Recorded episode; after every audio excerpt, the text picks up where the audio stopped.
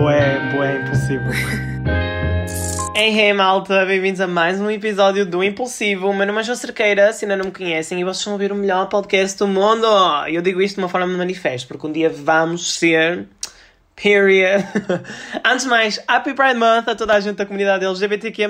Eu adoro Pride Month por vários motivos. Um deles é porque eu pertenço à comunidade, então é especialmente um mês muito importante para mim. E ao mesmo tempo porque, tipo assim, é um mês que representa toda uma comunidade uh, de minoria, entendem? E que tipo serve para relembrarmos que muita gente lutou e muita gente ainda luta para que a gente possa estar neste lugar e que infelizmente a nossa luta ainda não acabou. Então também devemos relembrar toda a gente. É, tipo, é um momento para nós marcarmos a nossa presença, para marcarmos a presença da nossa luta como indivíduos, porque infelizmente nós temos que lutar pelos nossos direitos de igualdade, nunca nos foram entregues de mão beijada como para muitas outras pessoas. E ao mesmo tempo é muito importante para mim, porque este mês, para além de ser Pride Month, é o meu mês de anos, gente. Eu celebro o mês inteiro. Period. É assim. O meu nascimento foi importante para mim, that's on period. É também o mês onde eu costumo uh, tirar férias e fazer mais projetos. Aliás, este ano, este ano, eu estou incrédulo ainda, mas vão vir muitas surpresas, portanto acompanhem o meu TikTok e o meu Instagram para não perderem nada. E ao mesmo tempo também é o mês em que entra o verão, tipo assim, o verão é a minha estação favorita. E entra também neste mês. O mês de junho é claramente o melhor mês do ano para mim, é o meu favorito de todos. E opá, se também é o vosso, digam-me, porque assim podemos ser besties. Também é o mês dos caranguejos. A gente começou neste mês. E é sobre.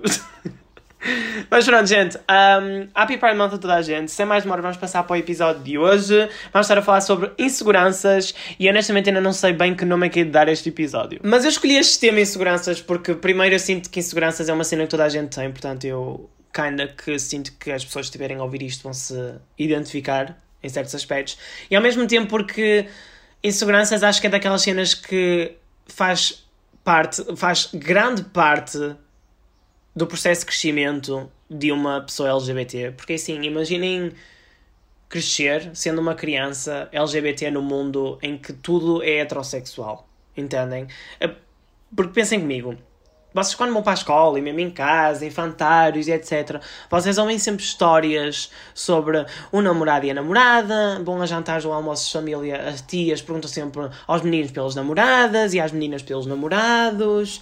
Nunca há aquela normalização sobre a homossexualidade, entendem? Porque mesmo nas escolas, por exemplo, aulas de educação sexual, que por si já são uma piada autêntica cá em Portugal, porque não ensinam nada, apenas criam ali todo o medo e ensinam no máximo a colocar um preservativo masculino, falam sempre sobre relações heterossexuais, nunca abrangem outro tipo de relações, quer sejam homossexuais, quer sejam relações com mais de duas pessoas envolvidas.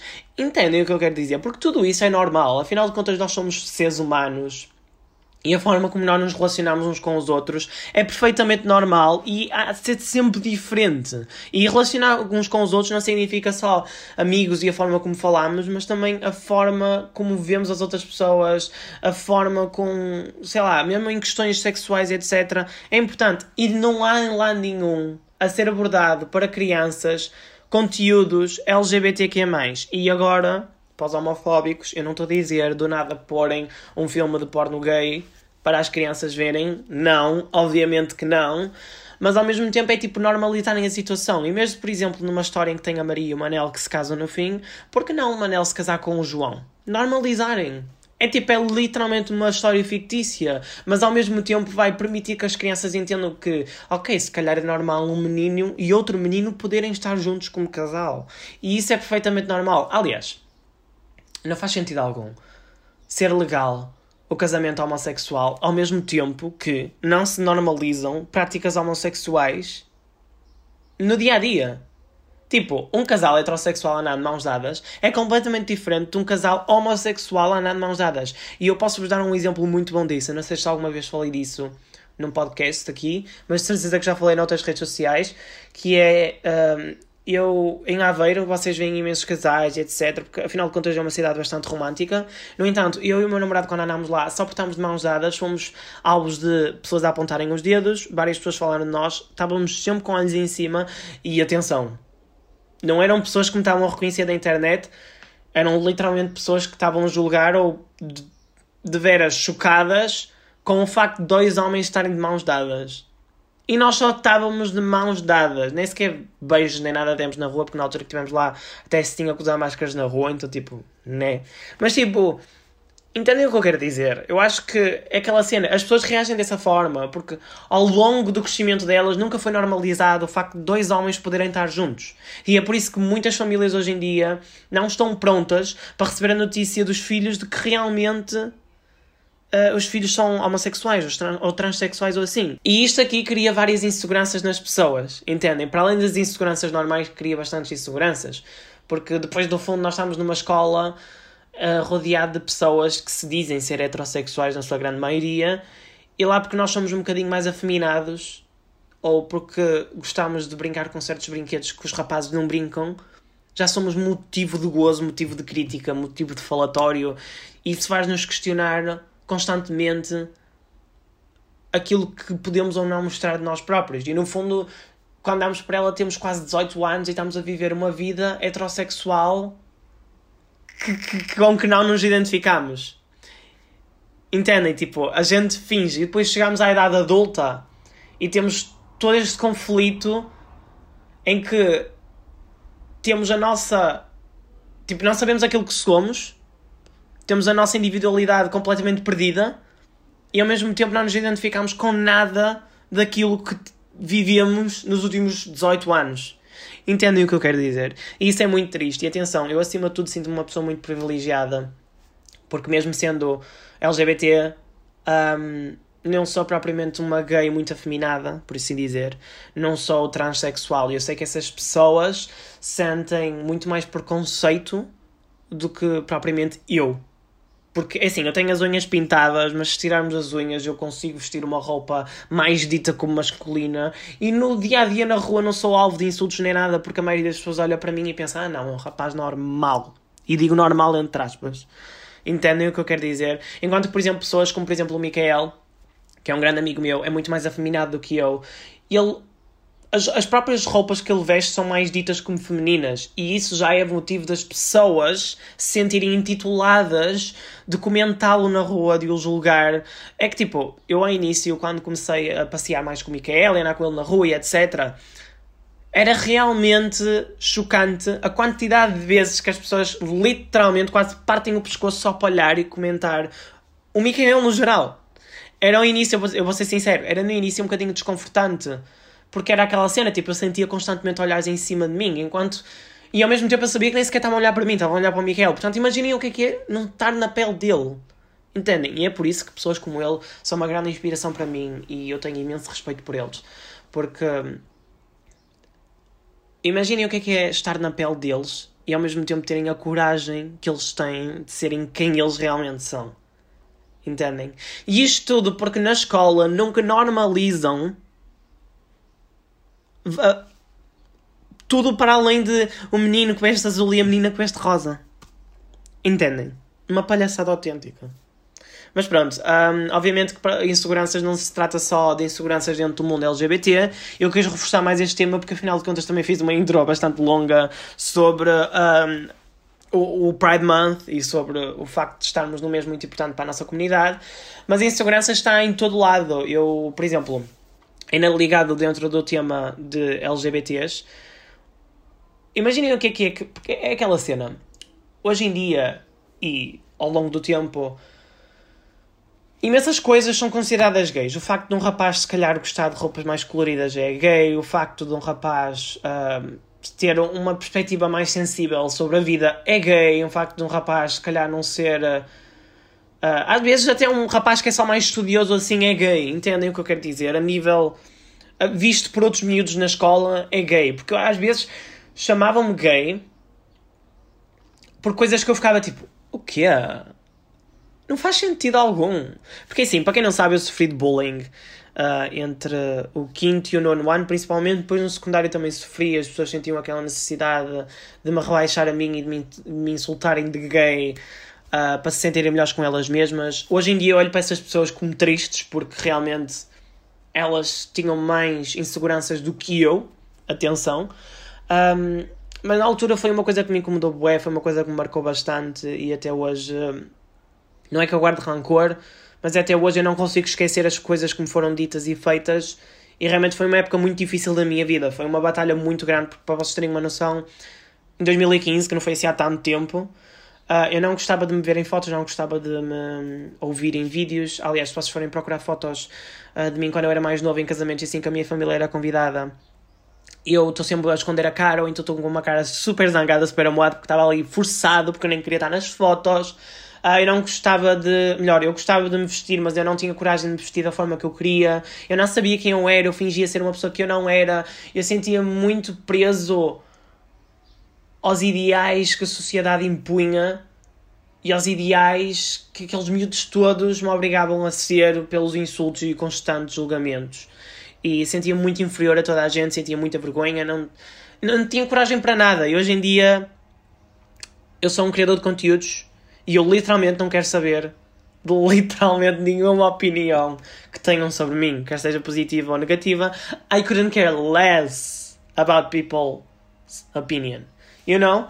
Tipo, hum, não, me incomoda nada. Se alguém se vira para mim e me chama-me de gay, eu fico tipo, singing. What's the point? Where are you going with that? You know? I, I don't care. Se as pessoas não gostam um outfit meu, bitch, I don't care. Se as pessoas gostam, opá, obrigado, mas eu vesti isto por mim, não foi para, para vos agradar a vocês, em primeiro lugar, ok? Não querendo soar rude agora, né? Agora esta última parte foi um bocadinho rude. Obviamente que eu sou muito grato por todos os elogios e críticas construtivas e isso aceito e analiso-as, obviamente. Uh, porque eu não sou perfeito acima de tudo e eu quero estar constantemente a evoluir como ser humano e como criador de conteúdos. Mas, you know what I mean. Foi uma luta bastante grande para passar de um ponto para o outro, que são completamente opostos. E na altura foi, eu vivi tempos muito difíceis, mesmo muito difíceis para mim. Uh, e eu sinto que a maioria dos miúdos LGBT hoje em dia sofre isso. Obviamente nem toda a gente sofre de bullying, e há uns que sofrem mais do que outros, mas no fundo ninguém consegue ser uma criança e ser LGBT, mesmo hoje em dia, uh, porque não dá, não dá para se expressarem dessa forma, porque a sociedade não o permite, os professores não o permitem. Uh, os diretores das escolas não permitem, os colegas da turma não permitem, os pais que educam esses colegas de turma também não os permitem, se calhar as próprias famílias desses miúdos LGBT não os permitem ser como eles realmente querem ser. Porque é tipo, não é preciso só aceitar o vosso filho quando ele se assumir, é preciso realmente apoiá-lo. Eu vou ser sincero, eu ontem vi um vídeo que o Michael publicou. Eu vou usar o Michael para muitos exemplos aqui porque um, ele realmente é uma grande inspiração para mim. Ele é um grande amigo meu, mas também é realmente uma grande inspiração para mim. Eu já comentei isto com outras pessoas e já lhe disse isto na cara. Mas ele publicou. Ele publicou um vídeo um, em homenagem ao Pride Month em que tinha vídeos dele quando ele era mais pequenino, tipo 2005 e assim, em que estava a vestir as roupas da mãe e era a própria mãe que estava a gravá-lo, toda feliz por ele estar ali a usar as roupas dele numa, numa perspectiva muito engraçada. E depois ele passa para todo um discurso em que hoje em dia ele é tudo aquilo que ele sempre quis ser, a nível de personalidade e etc. E que ele, foi uma luta muito grande, mas que realmente conseguiu. Mas a cena é, uma das cenas que, que eu mais prestei atenção ao vídeo foi o facto da mãe incentivar aquilo. Porque eu tenho a certeza que a maioria dos pais, a partir do momento que apanha o filho a experimentar as roupas da mãe ou a filha a experimentar as roupas do pai, não vai, não vai ter a mesma reação que a mãe do Michael teve. Tipo, ela estava a filmá-lo, estava a incentivá-lo. Aquilo, pudesse usar aquilo e se sentisse confortável com aquilo do género, não tenhas vergonha se sentes feliz dessa forma, just do you. E atenção, eu não sei o backstory da história dele com a mãe dele, a 100%, obviamente. Uh, mas daquele vídeo deu para entender que a mãe estava pronta para aceitar tudo aquilo que o Michael pudesse vir a ser quando crescesse. E é. Só, tipo, se vocês forem ter filhos e não estiverem prontos para agir da mesma forma, não vale a pena terem filhos. Atenção, porque eu tenho a certeza absoluta que.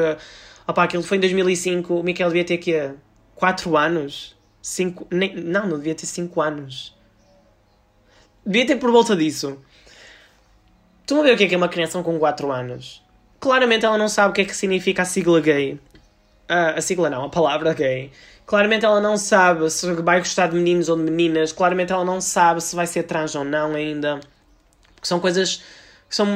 É muito precoce para a idade, porque a própria criança não consegue entender o que é que são esses conceitos. Só por aí.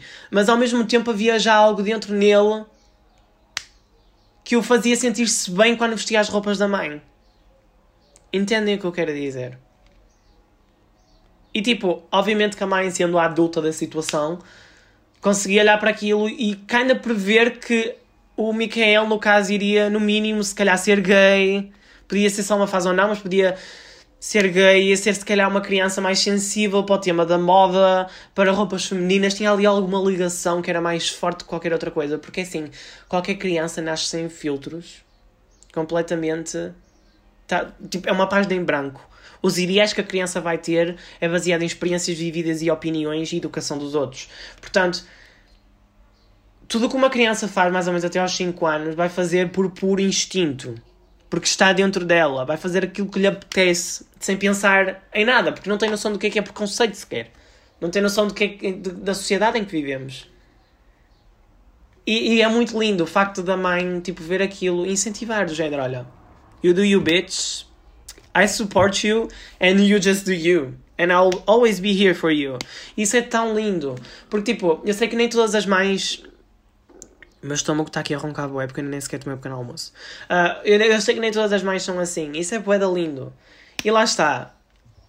Se vocês não forem para ser pais assim, não sejam pais. Literalmente. Se vocês não estão prontos para aceitar os vossos filhos das formas... De qualquer forma possível, não aceitem. E não, vocês não precisam de saber tudo sobre a comunidade LGBT para poderem ter um filho LGBT. Vocês podem aprender isso com o, próprio, com o vosso próprio filho. Essa é a cena linda. Tipo, os meus pais sempre me aceitaram e sempre me apoiaram em tudo aquilo que eu quis ser. E eu não me refiro à orientação sexual, refiro-me a tudo na vida.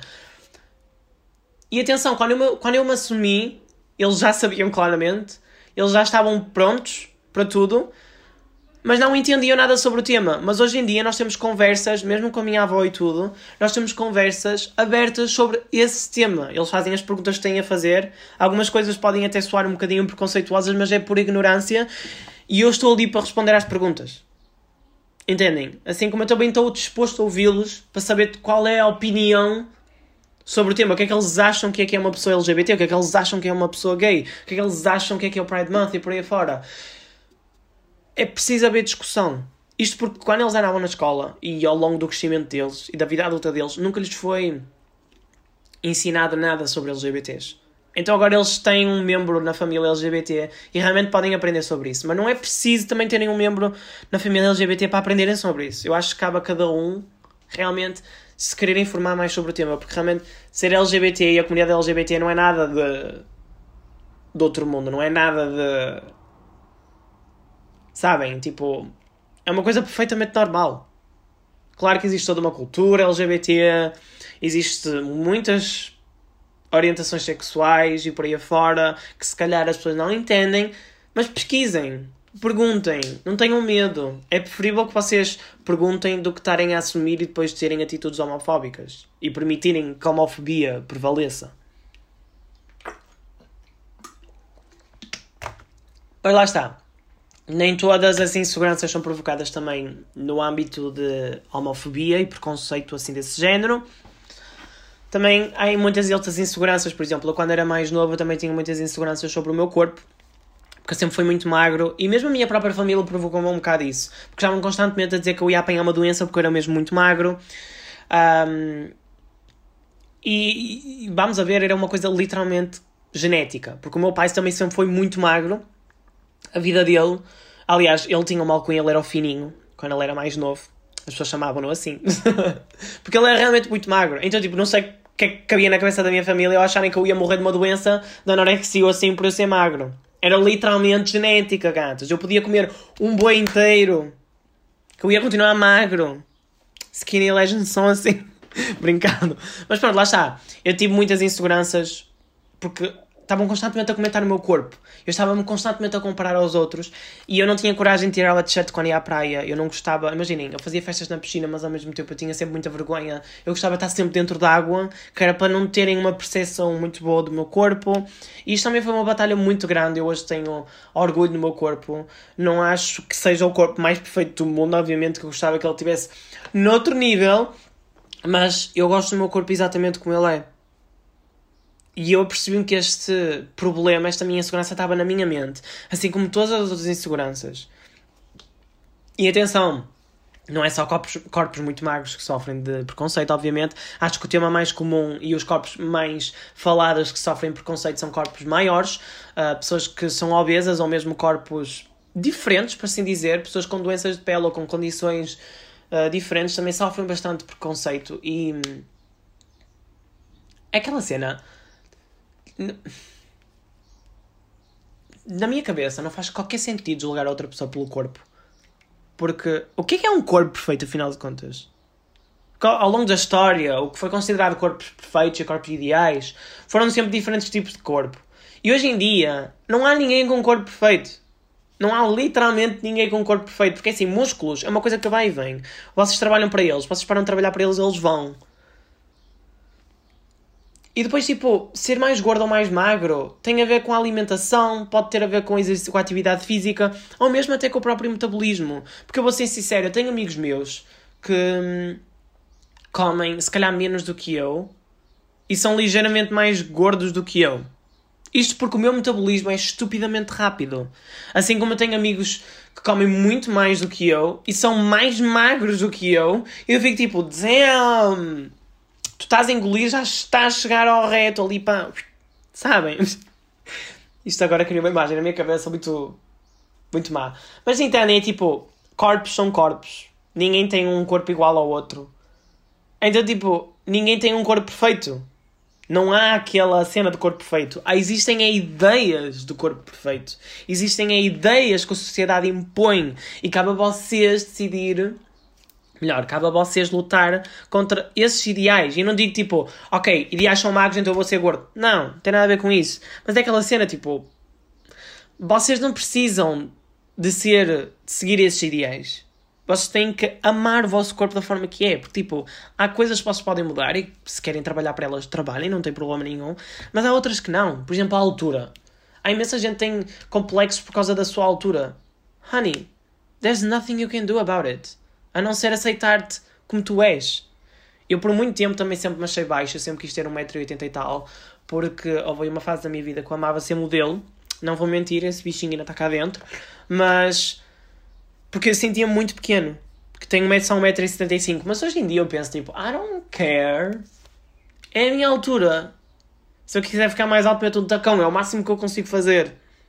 Mas tipo, não há nada que eu possa fazer em relação à minha altura. Mas houve uma altura que eu literalmente via pesquisa, pesquisava, pesquisava na net, tipo, formas de crescer mais rápido, etc. Tipo, era tipo alongamentos de manhã, esticar-me numa porta, etc. E ficava.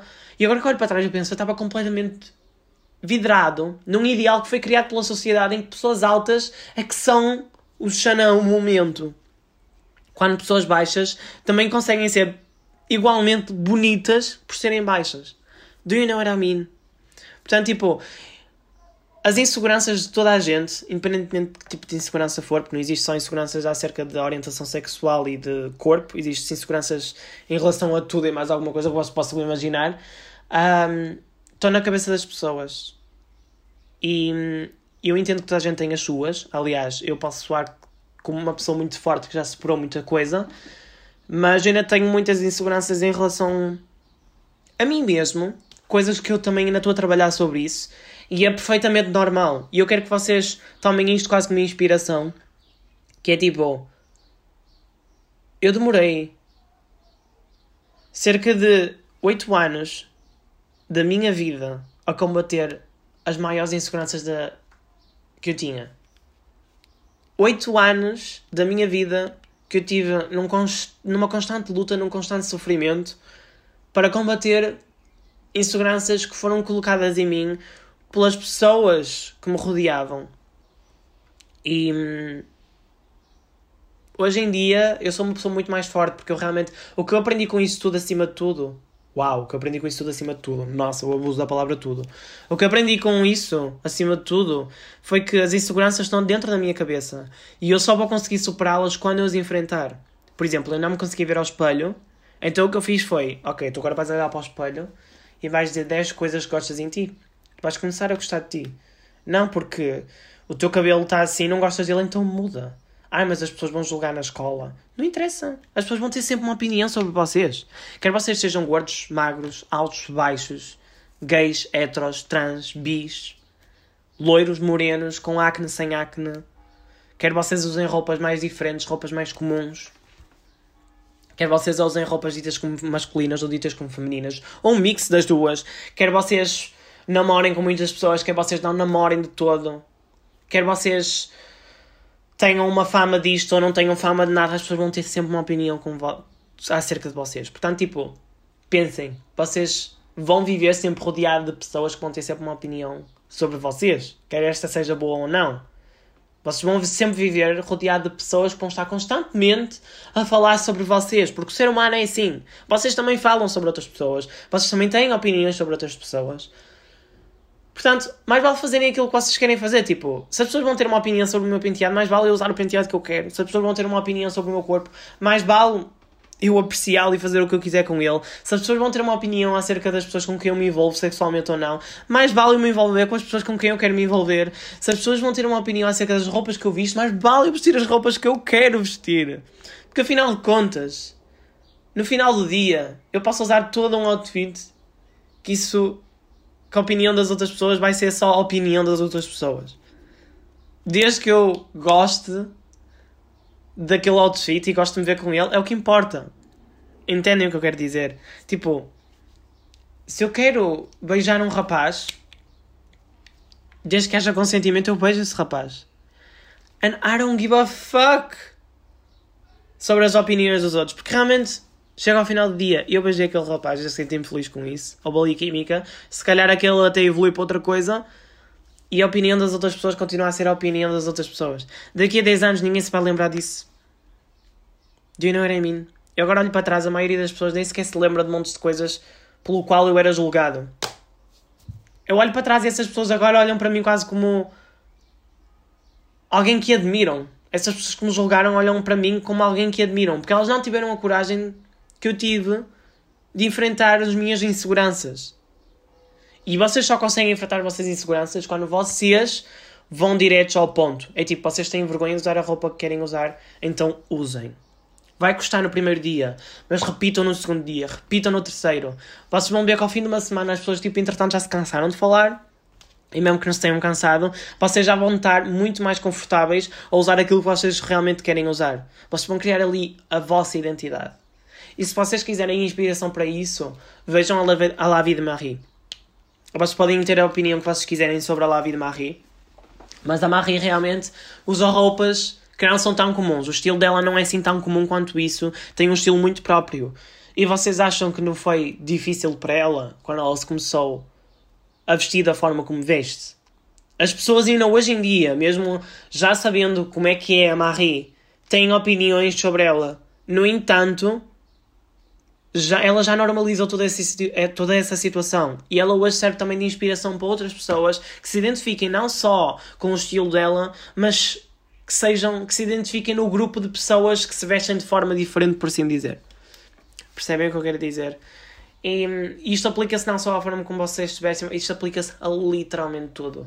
E acreditem, eu já tive inseguranças acerca de quase tudo. Eu não sei o que é que é estar na pele, por exemplo, de uma pessoa obesa ou de uma pessoa transexual ou de uma pessoa negra mesmo, mas eu sei o que é que é estar na pele de uma pessoa LGBT, de uma pessoa que sofreu bullying durante anos, de uma pessoa que tem de certa forma um estilo diferente, de uma pessoa que veste roupas masculinas assim como roupas femininas, ditas como masculinas e ditas como femininas.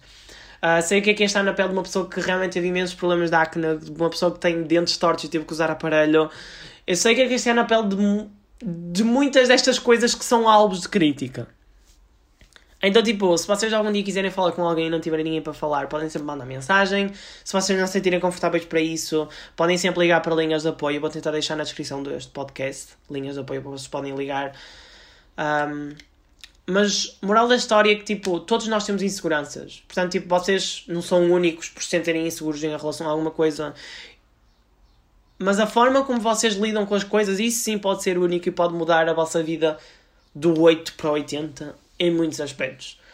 Porque cabe a vocês apenas enfrentar essas inseguranças. Se vocês começarem a ver as opiniões dos outros apenas como meras palavras ditas no ar, vocês vão, acreditem, vão tirar um, um grande peso das vossas costas e vão ganhar coragem para enfrentar as vossas coisas. Portanto, tipo, eu incentivo a toda a gente a ter inseguranças a amanhã começar a enfrentar as inseguranças.